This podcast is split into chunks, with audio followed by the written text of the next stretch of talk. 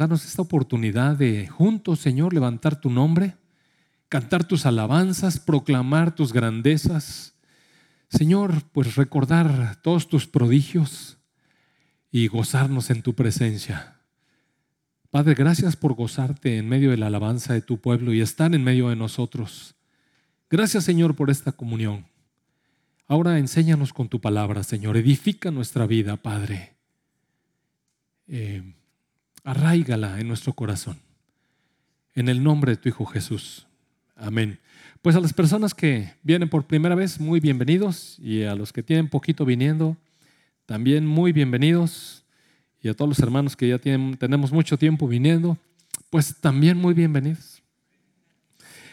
Y bueno, mire, dice aquí en el capítulo o número 8 del Evangelio de Lucas, Fer, vamos a estar viendo eh, la versión, eh, nueva traducción viviente, por favor, hoy.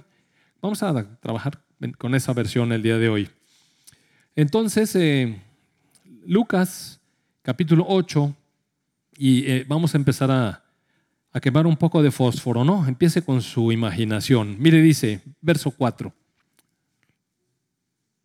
Cierto, este es rapidísimo. Cierto día, Jesús contó una historia en forma de parábola a una gran multitud entonces había mucha gente, así como ahorita, imagínense una gran multitud, y provenían de varias ciudades que se habían reunido para escucharlo. Entonces aquí tenemos un grupo de personas, muchas personas, que decidieron escuchar qué tenía Jesucristo que decir, qué tenía este maestro de Israel que decir. Nosotros venimos aquí a escuchar qué, amados hermanos. Un predicador que se para aquí enfrente, a ver a quién le toca hoy, o venimos a escuchar la palabra de Dios.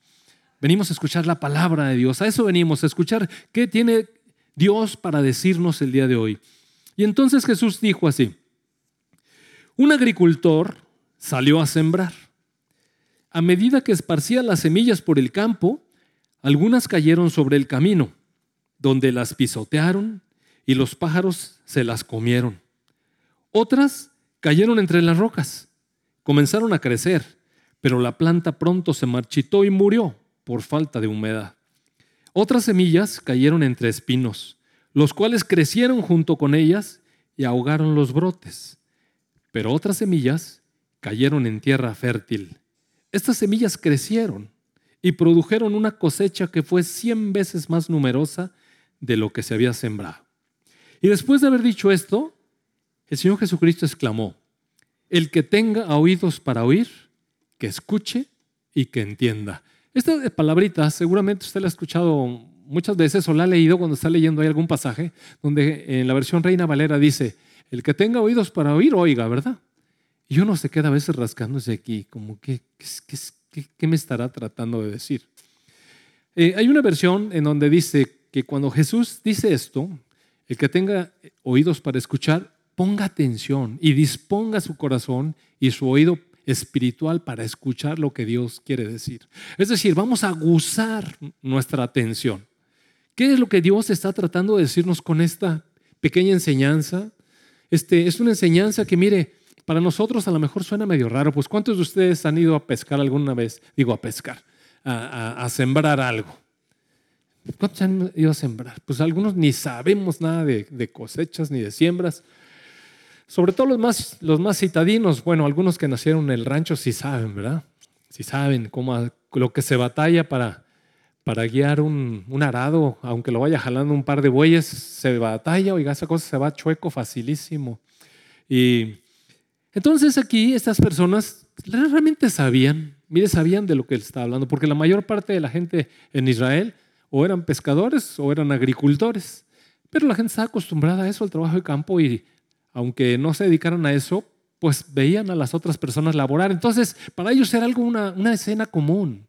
Es como si yo les hablara ahorita aquí a ustedes del tránsito que hay en la, en la eh, calle Carrera, pues casi todos hemos pasado por ahí y para nosotros con que les diga había mucho tránsito ya, ya saben qué es, mucho tránsito. Y a lo mejor para alguien en la selva que le decimos, fíjate que vine pero había mucho tránsito. Y pues no sé ni de qué me estás hablando, ¿verdad? Pero aquí estas personas sí sabían de qué estamos hablando. Entonces el Señor dice, a ver, pongan atención, pongan atención y escuchen, pero escuchen con más atención, abran sus oídos espirituales para entender. Entonces sus discípulos le preguntaron que qué significaba esta parábola. O sea, como que ya fue una conversación aparte, ¿verdad? Acá está la multitud, pero de repente unos que son amigos de Jesús se acercan y le dicen, a ver, como que no estamos agarrando la onda. No, no estamos entendiendo. ¿Qué, qué estás diciendo? Entonces él, les dijo, a ustedes se les permite entender los secretos. Mire, es una historia. Es una historia que pues para todos pues, resultaba común. Hay un sembrador ahí aventando semillas y pues algunas no todas caen en los surcos, se salen un poco, no toda la tierra es, es propicia, ¿verdad? Pero sí están entendiendo de qué habla. Y lo que se espera, ¿qué espera un, qué espera un sembrador cuando siembra la semilla, amados hermanos? Pues cosecha. Pues qué, ni mo que qué. ¿Para qué está haciendo lo que está haciendo? Pero resulta que cuando le preguntamos aparte, el Señor nos dice, les voy a revelar unos secretos. Aquí hay secretos. Los secretos del reino. Utilizo parábolas para enseñarles a los demás, para que se cumplan las escrituras que dicen, cuando miren, no verán realmente, y cuando oigan, no van a entender. Mire, la gente que se resiste al mensaje de Dios no entiende nada ni ve nada. Entonces, por eso Jesús hablaba con parábolas a, aquellos que se acercaban, pero con corazón de incredulidad. Y eso lo hizo para que se cumplieran las escrituras. Ahorita, la verdad, no me quisiera detener a explicar por qué estaba esta escritura así, porque si no se va a ir el tiempo, pero si a usted le interesa, pues vaya a esas escrituras.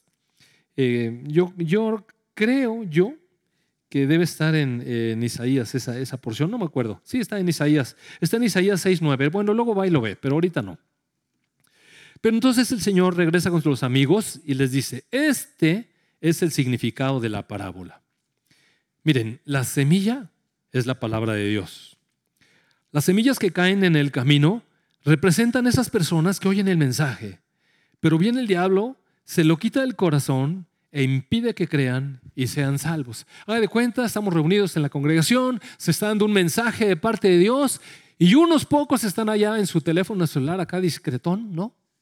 Checando el partido, cómo va, a qué hora se empieza. Y la verdad es que no está en su corazón aquí, mire. No está, la gente no está en lo que está.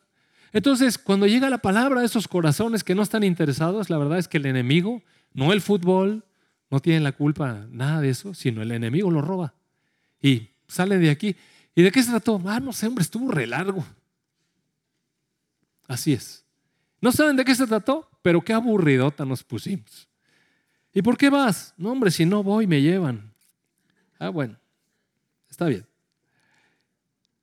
Hay otras semillas que caen sobre la tierra rocosa y entonces representan a personas que han venido o que han ido a alguna otra congregación, no importa, donde se habla la palabra de Dios, escuchan el mensaje y lo reciben con alegría. Y mire, son esas personas que increíble, ¿no? Hasta uno se hace, un, se hace un llamado para que pasen al frente, pasan, amados hermanos. ¿Quién quiere recibir al Señor? Yo lo quiero recibir. Órale, pues, están contentos y tres semanas están exuberantes. Y si el examen, y si, perdón, si el mensaje fue acerca de de que Dios puede resolver la enfermedad y usted venía con su dolor y de repente se oró por usted y se le quitó el dolor, hombre, no cabe en sí de alegría. Empieza a decirle a toda la gente que ocurrió un milagro aquel domingo que vino y si usted lo que traía era una nostalgia tremenda y el mensaje coincidió con hablar de la nostalgia y cómo el Señor lo puede liberar. Salió lleno de paz y salió lleno de alegría y le cuenta a todo mundo que allí está increíble y empieza a venir y toda la cuestión. Pero ¿Cuánto le dura? ¿Cuánto le dura? El Señor Jesús dice que hay personas que son así, oyen el mensaje, lo reciben con alegría, pero sus raíces no son profundas, mire. En realidad, ellos se alegran porque está el sol arriba, así como las plantas salen y se alegran porque está el sol, sí, pero no hay raíz. Y eventualmente, la raíz es la comunión, el estar arraigados en Cristo. Y si no está realmente el corazón ahí, amados hermanos, después de unas dos, tres semanas, cuatro semanas, y ni se diga, se empiezan problemas. Mire, vuelve a aparecer el problema. Ya le volvió a doler donde le dolía antes. Uh, uh, ya. Ahora salió otro problema. Pues no que fui para, porque ahí me iban a resolver los problemas. Ahora hay otro problema. Uh. Resulta que vuelve a venir y ahora no le hablaron de eso. Le hablaron de otra cosa. Uh, no, pues ya no. Ya se perdió la unción que había en esa iglesia. Ya el mensaje que había vivo, ya no existe ese mensaje vivo. Entonces, viene la tentación, viene la tentación y se apartan. ¿Le suena? ¿Le suena cuántas personas ha visto llegar, regocijarse, declarar el nombre del Señor, hablar bien del Señor, pero después enfrentan sus realidades y se van? Bueno, el Señor dijo, pongan atención, porque así es. Las semillas que caen entre espinos representan a aquellas personas que escuchan el mensaje, pero el mensaje se lo llevan y lo ahogan las preocupaciones, las riquezas, los placeres de esta vida, tantas cosas que hay afuera que son distractores. No, pues sí me gustaría, realmente sí me gustaría, pero la mera verdad es que no, no puedo, no, no tengo tiempo, no tengo tiempo. Así es. Quisiera ir, pero no, no, no tengo tiempo. Hay muchas cosas que hacer, tengo muchos compromisos, soy el gerente no sé dónde. Wow, ¿no? Wow. Está, está difícil, ¿verdad? Una vez cuando llegué aquí, estaba yo platicando con una persona y me decía que tenía un trabajo muy importante. Ah, porque me dijo cuánto ganaba. Oiga, ganaba lo mismo que yo ganaba en el hospital. Y yo estaba en una terapia intensiva y le dije, ¿tú qué haces? No, yo soy la secretaria de un funcionario. Wow. ¿Y, en qué? Eh, pero es que, mira, me pagan esto porque mi función es mucha responsabilidad. Así le dije, ¿y qué tienes que hacer? Tengo que saber qué llamadas le paso al licenciado y cuáles no. Ah, no.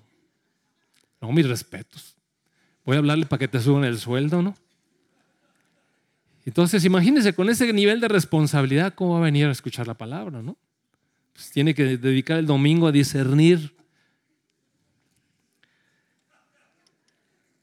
Entonces dice que así nunca crecen hasta la madurez. Sí quieren creer en Cristo, pero quieren creer en un Cristo que le resuelve cosas.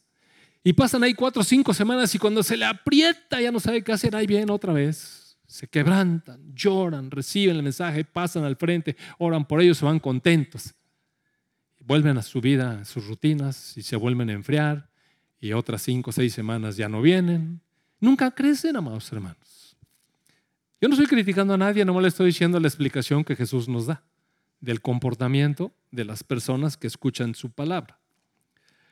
Y hay semillas que caen en buena tierra y representan a personas sinceras, de buen corazón, que oyen la palabra de Dios y se aferran a la palabra de Dios y con paciencia producen una cosecha enorme. Entonces, mire, si usted se fija, en realidad la parábola no está hablando nada acerca de las personas que siembran la semilla, o sea, no tiene que ver realmente con la calidad o con la experiencia del sembrador, no dice nada de eso. Tampoco habla acerca de la calidad de la semilla. La semilla que cayó afuera del camino es la misma semilla que cae en los surcos y la misma que cae. O sea, la palabra de Dios tiene el mismo valor. ¿Qué es lo que cambia? Mire, de lo que está hablando es de corazones. Está hablando de corazones. La tierra, la que recibe. O tenemos un corazón tipo, tipo camino, o tenemos un corazón tipo tierra pedregosa, o tenemos un corazón lleno de espinos y de cosas que ahogan la palabra de Dios, o tenemos un corazón fértil, un corazón que con sinceridad viene. Y mire, ¿quién va a saber eso, amados hermanos? Ustedes bien. Y yo no soy nadie para juzgar aquí a nadie, amados hermanos. Ustedes vienen. Yo solamente tengo la responsabilidad de esparcir la semilla, la palabra de Dios. Y cada uno de ustedes, cada uno de ustedes dará cuentas a, nuestro Señor de qué tan sincera fue su receptividad a la palabra. ¿Qué, qué tan comprometido estaba el corazón para que germinara y diera fruto. ¿Fruto para quién? ¿Usted cree que, usted cree que las cosas que usted hace aquí son para dar fruto, para gloria mía? Mire, para nada, hermano. Para nada. Las personas que se comprometen al servicio, a la obra del Señor, lo hacen para el Señor de la obra. Y por eso hacemos las cosas. Bueno, entonces me regresaré a este punto. ¿Qué pasa cuando el Señor habla su palabra y nos dice, el que tenga oídos para oír, escuche, entienda, ponga atención, abra más sus sentidos, porque voy a hablar, dice el Señor. Si usted recuerda, en, estas últimas semanas ya tiene varias, varias semanas, que les he estado planteando de una manera resumida lo que es el propósito de Dios de los siglos, desde antes de que empezaran las cosas creadas hasta toda la eternidad, es decir, desde la eternidad hasta la eternidad. ¿Y uno cómo puede resumir eso en una hora? Mire, es difícil resumir eso en una hora. Sin embargo, cuando Dios revela los misterios, a veces en un fragmento de unas cuantas líneas, de un capítulo de un libro, Dios puede exponer todo eso. Mire, le voy a enseñar. Esto yo se lo he leído otras veces. De hecho, lo hemos leído muchas veces, pero nada más para que vea el gran Dios que tenemos. Efesios 1, por favor. Mire, ¿sabe cuántas discusiones y capítulos he leído acerca de libros que hablan acerca del propósito de Dios? Libros, libros enteros que hablan acerca del propósito de Dios. ¿Y quién puede realmente saber cuál es el propósito de Dios? El propósito completo, pleno, así de Dios. ¿Quién puede entender eso? Pues nadie, a menos que Dios nos revele y diga cuál es su propósito. Ahora le voy a leer esto.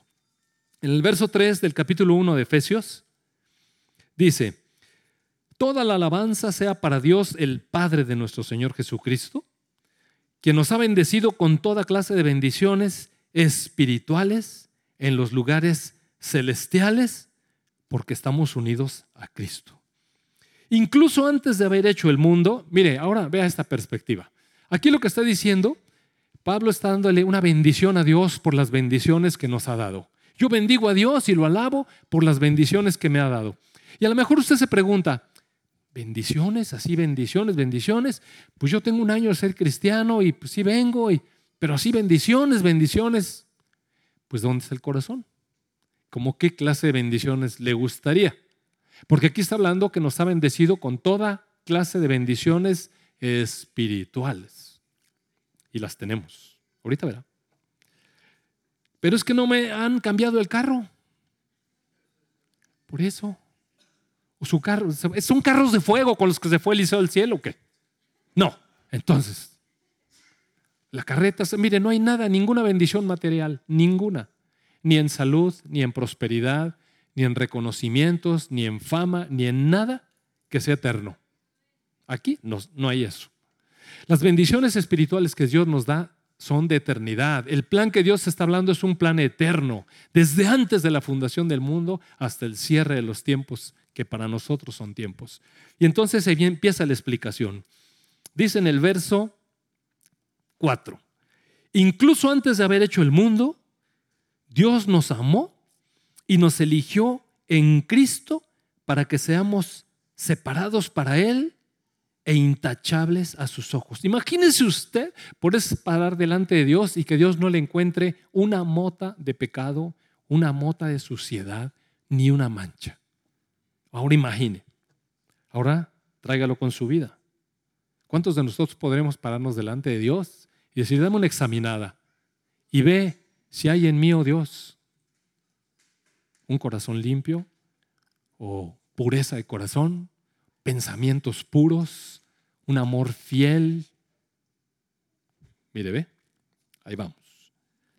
Entonces dice que Dios, antes de haber hecho el mundo, nos amó, nos amó.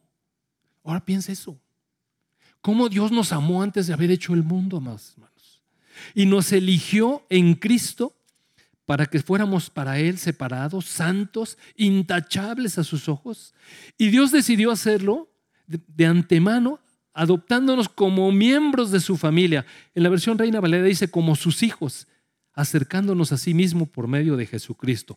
Es decir, todo el plan de Dios era tener unos hijos nosotros, antes de que creara el mundo, antes del pecado, antes de la redención, antes de la tentación en el paraíso, antes de todo eso, Dios nos amó. Y nos cuesta trabajo pensar eso porque pues nos estamos limitados. Nosotros nada más podemos amar hasta que vemos la cosa. Y sí es verdad. ¿Usted cree? ¿Usted cree que nada más podemos amar hasta que vemos las cosas? No, amados hermanos. ¿Sabe que ayer me estaba acordando, antier, que cuando yo era un niño, yo jugaba con mis carritos, tenía una colección de carritos Matchbox. Me compraban un carrito cada vez que me enfermaba de las anginas y me tenían que poner 10 inyecciones de penicilina, procaína, que se tapaba esa cosa. Y como lloraba, entonces mi mamá me prometía un carrito. Oiga, pero hice una colección, imagínese la picotiza, ¿no?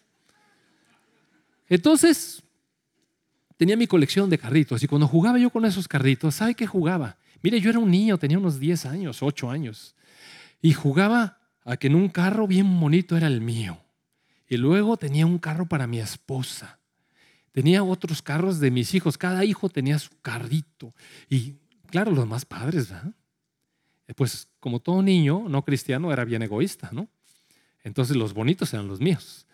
Y ahí tanta colección de carritos y todo. Entonces yo amaba a mis hijos y amaba a mi esposa y ni los conocía, mira. Y así crecí. Así crecí con la idea de que un día iba a tener una familia. Y crecí con la idea, con un anhelo, con un anhelo en mi corazón de que de tener dos hijos varones y una niña. Tenía ese anhelo. Y yo nunca le pedí a Dios, dame dos varones guapos como yo y una niña. Así, no, yo nunca dije eso, mire. Jamás pasó por mi mente esas oraciones, de verdad que no. Solamente que Dios conoce los deseos de nuestro corazón, amados hermanos. Dios sí conoce los deseos de nuestro corazón. Pero si uno no se afana en el asunto, mire, si uno no está clavado allá, pasa el tiempo y sin querer, Dios va concediendo los deseos de nuestro corazón cuando nosotros nos gozamos en Él. Uno busca el corazón de Dios, su reino, su justicia y las cosas poco a poco van ocurriendo. Cuando me di cuenta, y ya habíamos cerrado la fábrica de tres ciclos, nosotros teníamos dos hijos y una niña. Y luego me casé con la muchacha más guapa de la prepa 6, imagínense nomás. ¿No? Increíble, ¿no? O sea, ¿cómo ocurrió eso? Yo no sé. Pero a lo que voy es que uno ama las cosas aún antes de tenerlas. De verdad que yo amaba a mis hijos antes de que nacieran. Y cuando nacieron, no, me los disfruté increíblemente. Pero mire, increíblemente, increíblemente. Yo he escuchado que la gente dice, no, hombre, a los nietos se ama mucho más que a los hijos. Y muchos abuelos me han dicho eso. Pues mire, yo no sé su experiencia, pero yo no amo más. Yo amo a mis hijos mucho. Y claro, quiero a mis nietos y los amo mucho. Pero como amé a mis hijos, y lo siento por los que tienen hijos y pues ni modo. Pero sí amo a mis nietos, pero es diferente. Yo amé a mis hijos intensamente y hasta los sigo amando con todo y la lata que dan. En serio, de verdad. Entonces, mire, Dios nos amó. Si nosotros, siendo tan limitados, podemos hacer eso, el Dios eterno que que para Él son realidades. Miren, no es imaginación. Yo no sabía cómo iban a salir mis hijos, pero Él sí sabía cómo nos iba a quedar a cada uno de nosotros. Él sabía perfectamente cómo nos iba a diseñar, de qué color iban a ser nuestros ojos, cuál era nuestra, nuestra estatura final, dónde íbamos a nacer, de quién íbamos a ser hijos. Y todas esas cosas estaban en la mente de Dios antes de crear el mundo. Ahora le voy a decir otra cosa, mire. Imagínese esta escena, imagínese esta escena.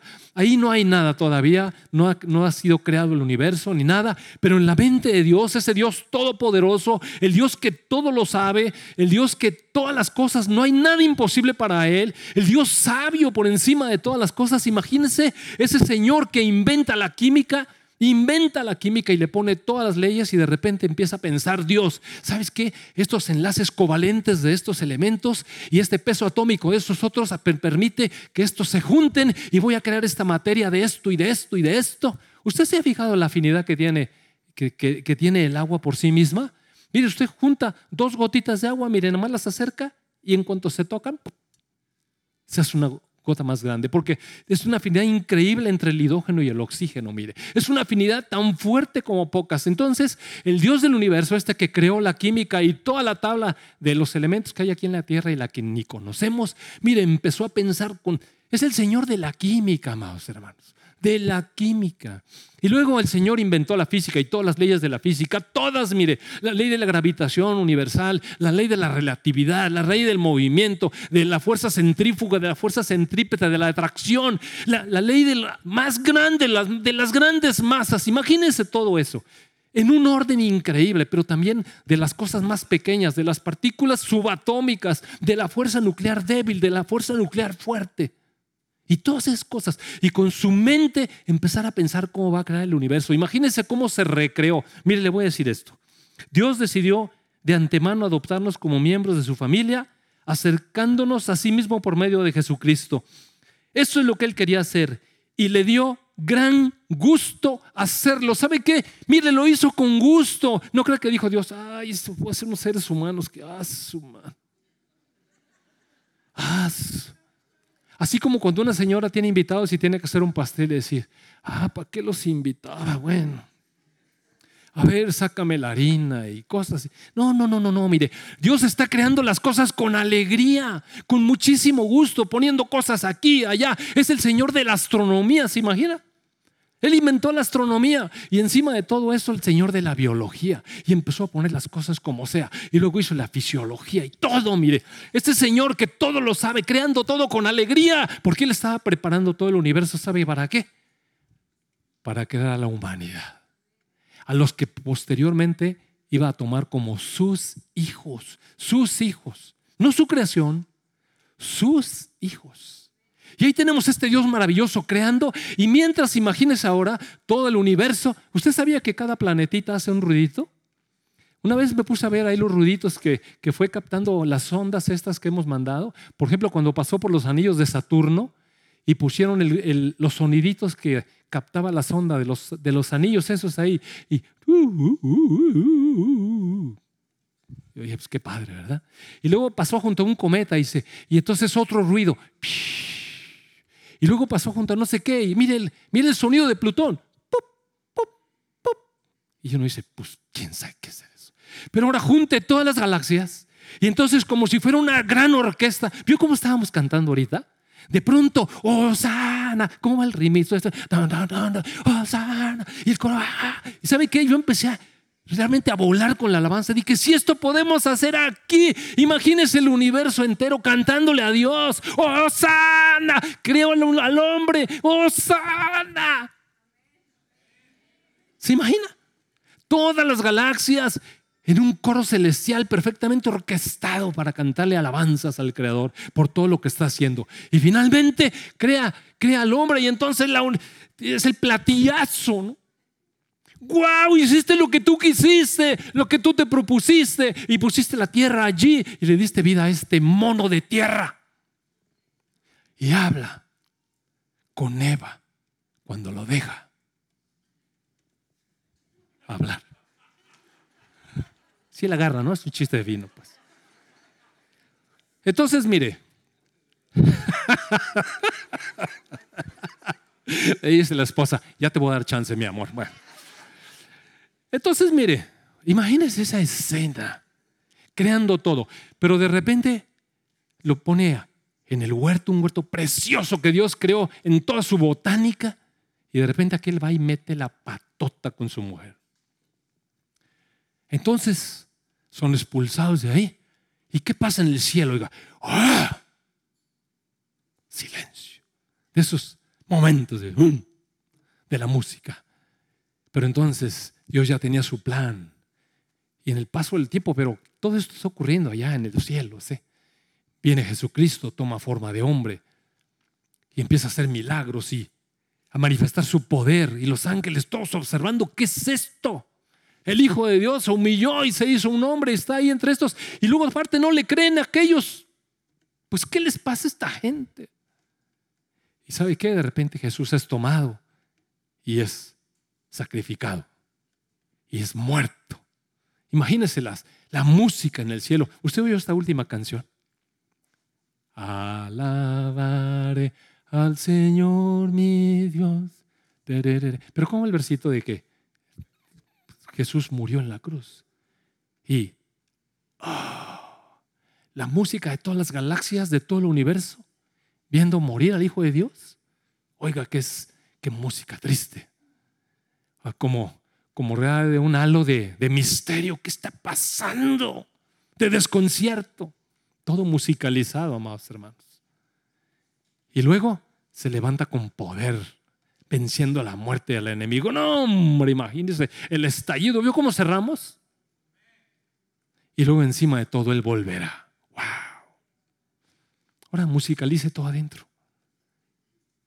Así hizo Dios. Él se propuso hacernos sus hijos. Y se propuso salvarnos.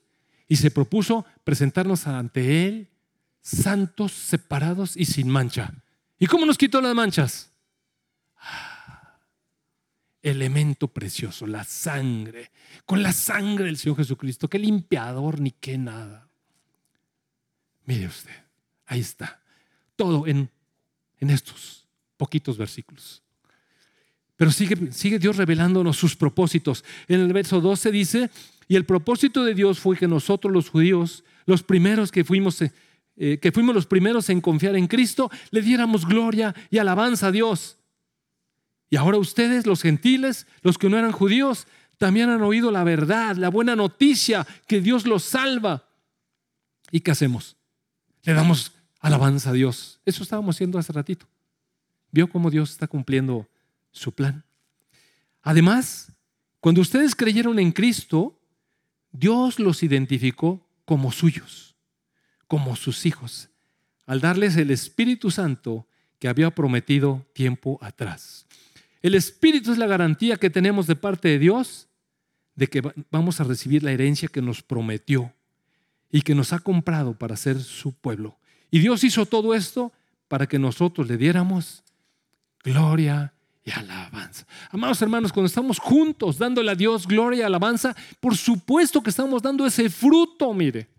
Pero esa gloria y alabanza genuina, de corazón, esa gloria y alabanza que sale de un corazón que dice, Señor, reconozco dónde estaba, estaba completamente perdido. Y ahora Gracias a ti, gracias al sacrificio de tu Hijo Jesús, de tu amor, Padre, puedo estar aquí con los brazos levantados delante de ti, sin ser consumido y decirte cuánto te alabo, te alabaré al Señor mi Dios. Y no me acuerdo qué. ¿Qué? Es que se me olvida, pues tú porque la traes apuntada ahí. Mire, fíjese bien. Si me acompaña, por favor, al capítulo 1 del Evangelio de Juan. También rapidísimo, pero es que está muy importante, amados hermanos, para poder entender lo que está haciendo Dios, el plan eterno de Dios. Mire, verso 1 del capítulo 1, lo tienes, Fer. En el principio, aquí no está hablando del Génesis, sino el principio eterno, siempre. En el principio la palabra ya existía. La palabra estaba con Dios. La palabra era Dios, la semilla que se siembra. Dios creó todas las cosas por medio de Él. Ah, entonces resulta que la palabra es un Él. Y nada fue creado sin Él, la palabra de Dios, Jesucristo. La palabra le dio vida a todo lo creado, ¿verdad que todo lo que le dije ahorita? El Señor de la biología le dio vida a todo lo creado. Y su vida trajo luz a todos. La luz brilla en la oscuridad y la oscuridad jamás podrá apagarla. Verso 10. Vino al mismo mundo que él había creado, pero el mundo no lo reconoció. Vino a los de su propio pueblo y hasta ellos lo rechazaron.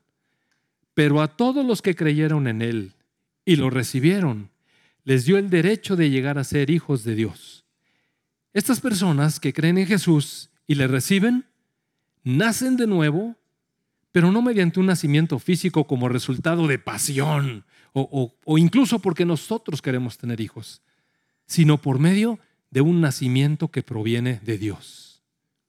¡Wow!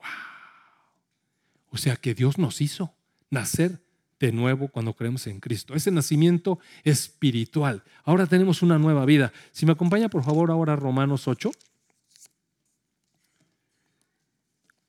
Eh, verso 14. Recuerda usted que Efesios dice que nos dio un espíritu, como un adelanto. Verso 14, pues todos los que son guiados por el Espíritu de Dios son hijos de Dios.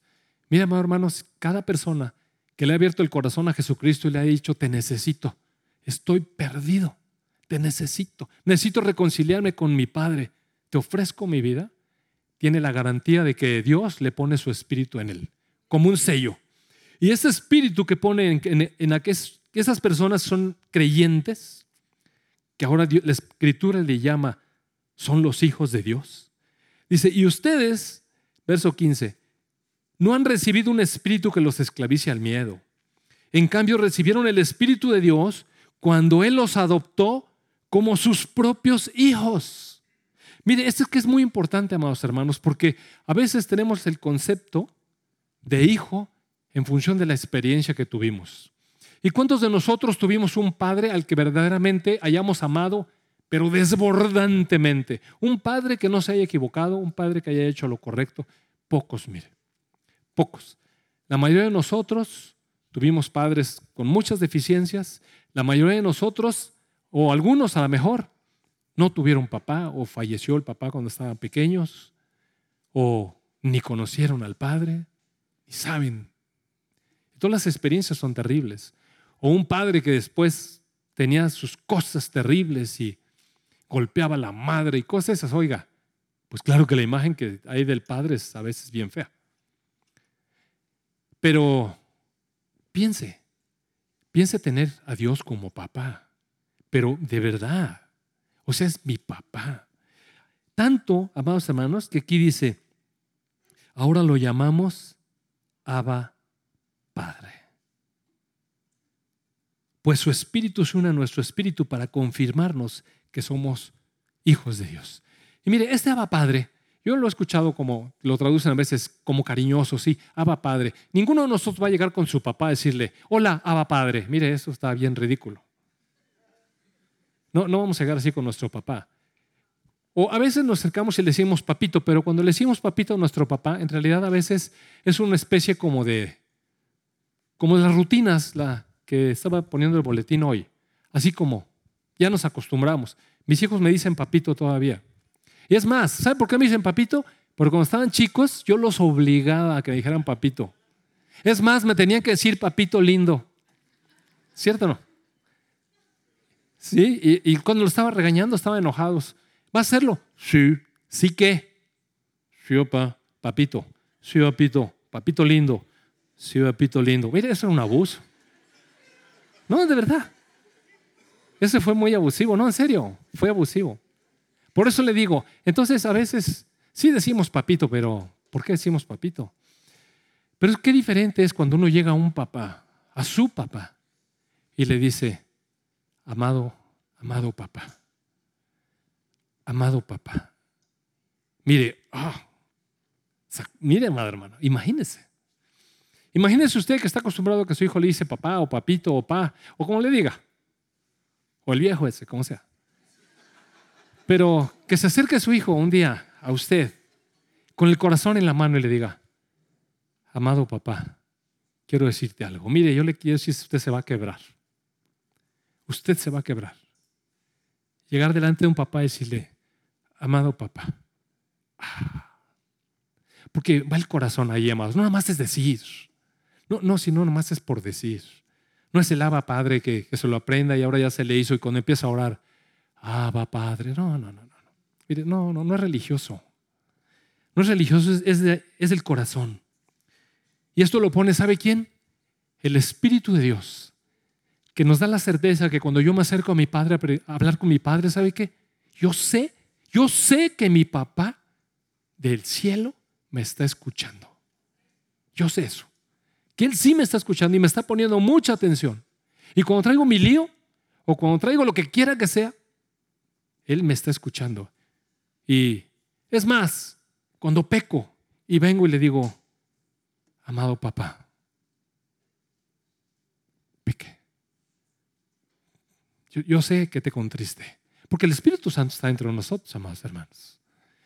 Y uno de repente hace cosas que sabe que no debe hacer. Es más, a veces, a veces dice cosas que ni supo para qué dijo eso.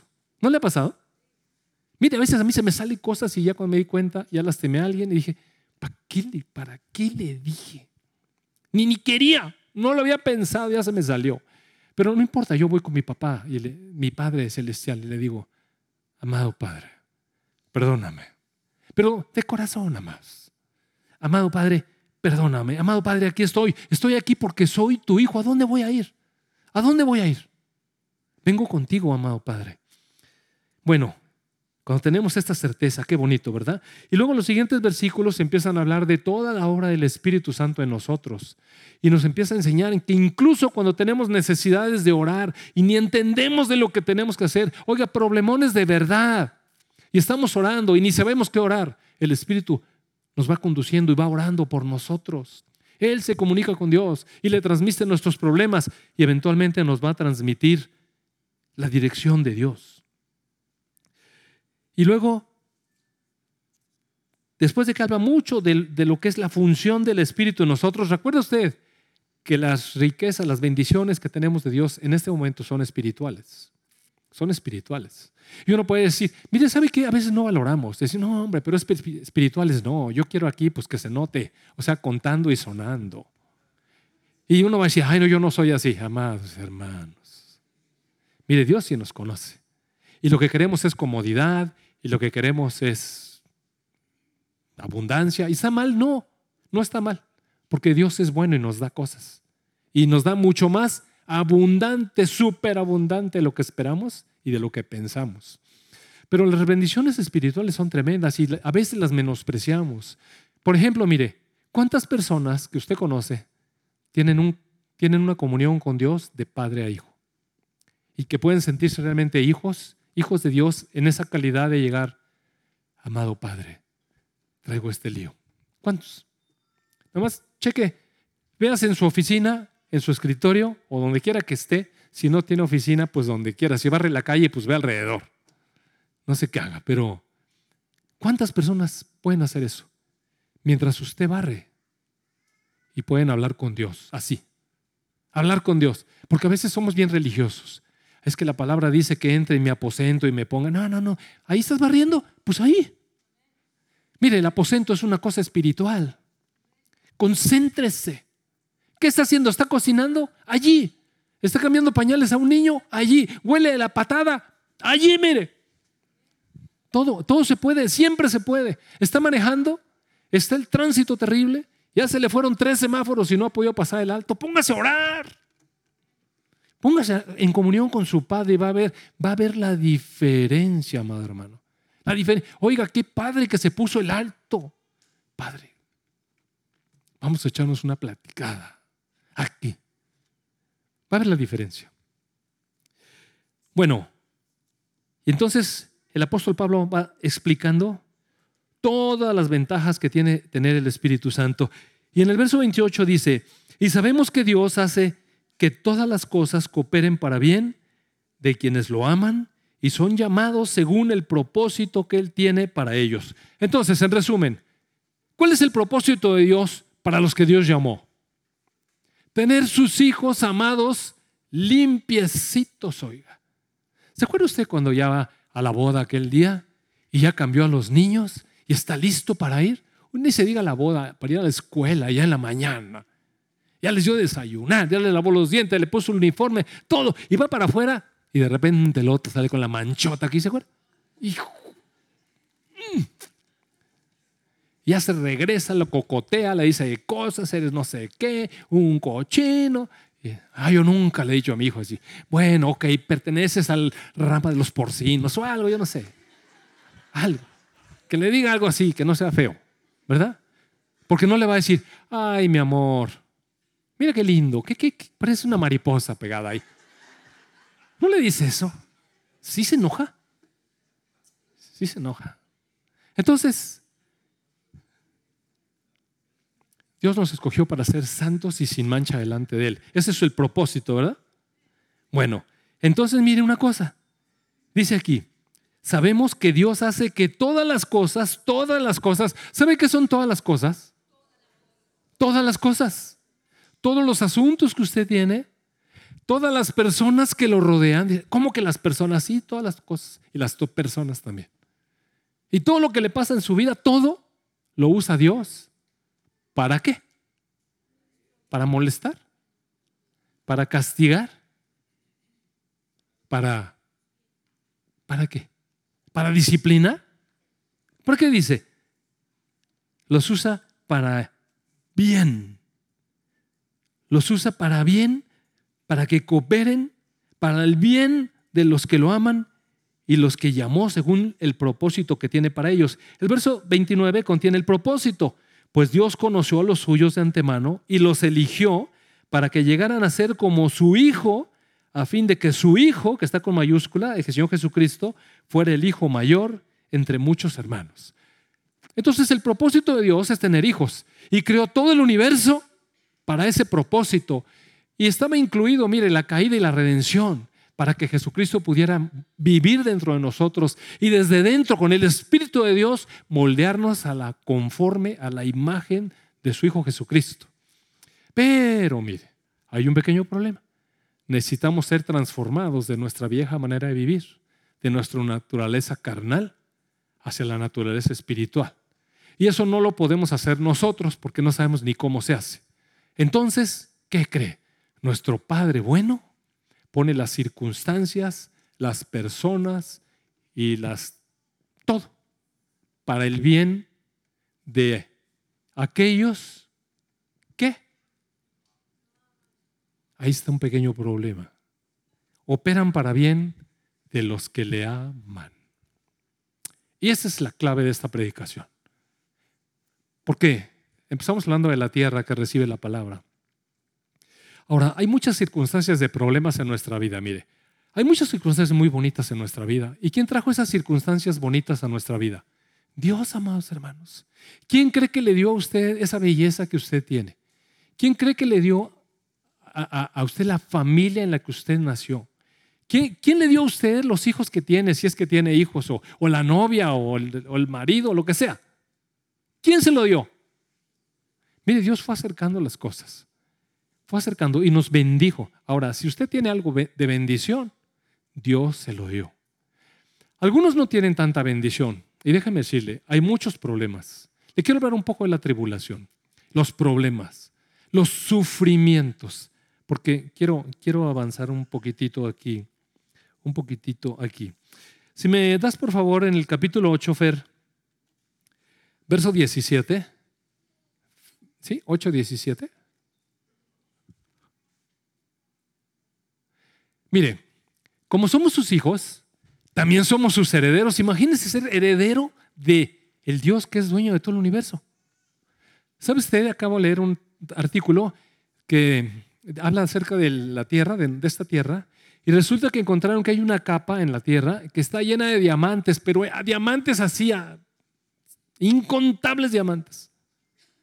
Muchísimos diamantes. El único problema es que está muy hondo y no se puede cavar hasta allá. Ah,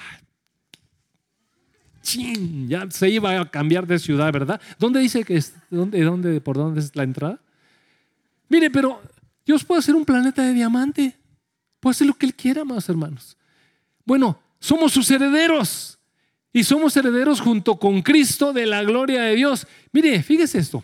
¿Se, ha puesto a pensar que usted es heredero de la gloria reservada para el Señor Jesucristo cuando se consume en todos los tiempos? ¿Se ha puesto a pensar eso? Pues entonces ahora piense. Heredero de todo lo que Dios tiene, porque Él es el papá. ¿Y a quién hereda uno? A los hijos. Algunos aquí le heredan puras deudas, pero Dios no hereda eso. Dios hereda riqueza.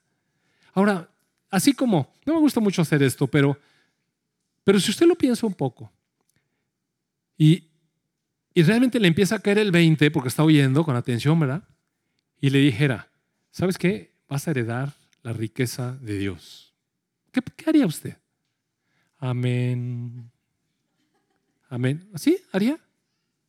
Es que, ¿sabe qué? Me da la impresión de que no le está cayendo el 20. Usted va a heredar todas las riquezas de Dios. ¿Ve? Amén.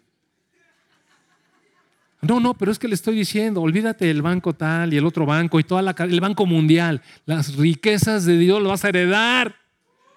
Ándele, sí. Ah, ¿verdad que sí? Va a heredar las riquezas de Dios. Ándele, sí. Y la gloria de Jesucristo la va a heredar. Ok. Pero si vamos a participar de esa gloria, también debemos de participar de su. A ver, ahora. ¡Uh, uh, uh! ¿Verdad que sí? Haga. Y a uno no le gusta eso, mire. No le gusta sufrir. ¿A quién le gusta sufrir? ¿O por qué habríamos de sufrir? Mire, sufrimos por causa de cómo es la vida. A partir de la caída, Dios declaró maldición sobre la tierra. Y hay muchas cosas naturales que traen desastre y sufrimiento. Muchas, amados hermanos. Todos los eventos naturales de, que hay aquí en la tierra, las erupciones. Ayer leí una noticia. Un soldado se cayó del borde del Kilauea, ¿cómo se llama? Kilauea, el volcán ese que está ahí en Hawái. Se cayó para adentro y lo sacaron todo chamuscado. A ver, ¿qué estaba haciendo ahí? A ver, se paró en el balconcito y se cayó dentro del volcán. A ver, ¿qué estaba haciendo ahí?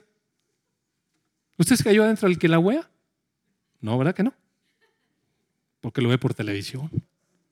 ¿Ve? Entonces, hay muchas cosas. Los volcanes explotan y queman a gente y la hacen desaparecer, y hacen desaparecer ciudades enteras, arrasan, y las tormentas y, los huracanes. Oiga, cuánto desastre natural, cuánto. Y los tsunamis, los movimientos de la tierra y los terremotos. Qué terrible, amados hermanos. Es terrible las cosas que pasan. Hay mucho sufrimiento.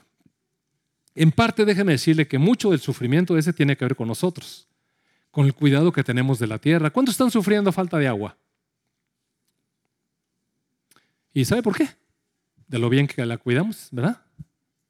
De lo bien que cuidamos nuestros bosques, de lo bien que no, no este, tapamos los lechos de los ríos y cosas como esas, ¿verdad? Así, de lo bien. Entonces, muchas de las cosas sobrenaturales pues nos llegan el sufrimiento y sufrimos, claro que sufrimos. Todavía está el sufrimiento que nos causamos nosotros por culpa de nuestro pecado. Oiga, cuando nosotros pecamos tenemos consecuencias de nuestro pecado. Y a veces de toda la vida.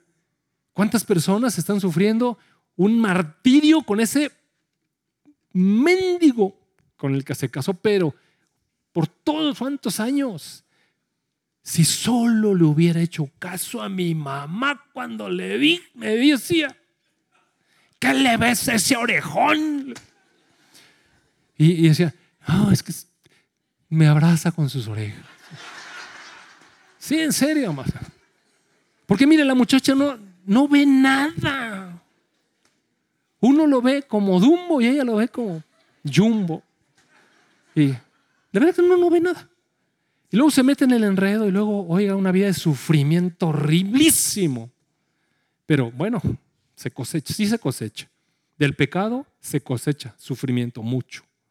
De las cosas naturales se cosecha. De la enfermedad se cosecha. ¿Y por qué llega la enfermedad? A veces uno no sabe ni por qué. Pero mire, todas las cosas son para bien. Todas las cosas son para bien para aquellos que amamos a Dios. Que amamos a Dios. ¿Qué quiere decir? Que hay una serie de cosas en nuestra vida que nos causan sufrimiento y si no amamos a Dios, ¿sabe qué? No nos aprovechan para ningún bien, mire. Para ningún bien. Solamente para estarnos quejando y quejando y quejando. Hoy estaba viendo el boletín y habla ahí la historia de Josué, que estaba ahí llorando. Y la historia que lleva esta, esta narrativa dice que hubiera consultado con Dios. Sí, pero ¿usted cree que era llevar más ejército? ¿Usted cree que era cosa de... No, mire, había un pecado que confesar. Entonces, había un pecado que confesar.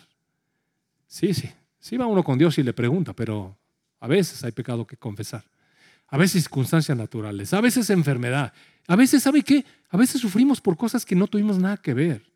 Cuando uno va en el... Yo conozco de menos dos o tres personas que han sufrido terriblemente porque estaban perfectamente bien en un semáforo parados y llegó un tipo ebrio y se los llevó y les destruyó el auto, pero aparte les lastimó y por meses de recuperación. Y también he escuchado su corazón quejarse amargamente con un resentimiento hacia ese. Y oiga, lo único que les ha servido es para tener resentimiento, odio, coraje y cero edificación para su vida. Mire, nunca se les ha ocurrido siquiera decir, Dios, yo sé que estas cosas obran para bien en mi vida, sabrá Dios cómo. Esta semana, la semana pasada se me ocurrió empezar a hacer ejercicio, ¿no? Y entonces empecé muy bien y estaba bien contento porque ya estaba pudiendo hacer más ejercicio. Hacía mucho que no hacía ejercicio. No, hombre, me sentía, mire, que hasta me subía a mi auto.